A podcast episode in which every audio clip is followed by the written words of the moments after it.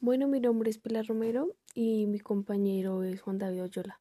Somos del curso 16 y el concepto que elegimos se llama valor de cambio y valor del uso.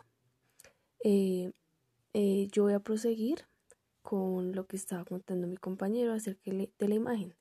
Entonces, em, el capitalismo crea un valor más allá del valor del uso de las cosas.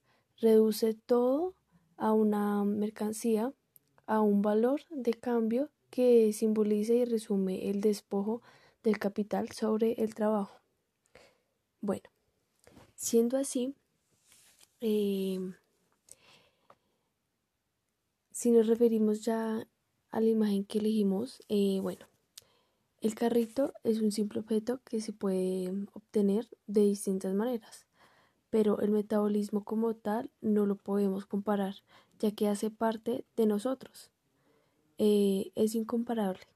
El valor que tiene eh, se le dará, o mejor dicho, tiene que ser igual al que se le daba antes. ¿Sí? Ya que pues el carrito como tal, pues es, es insignificante. No tiene tanta importancia como el metabolismo en el ser humano. Y bueno, eh, pues no siendo más, este fue nuestro concepto.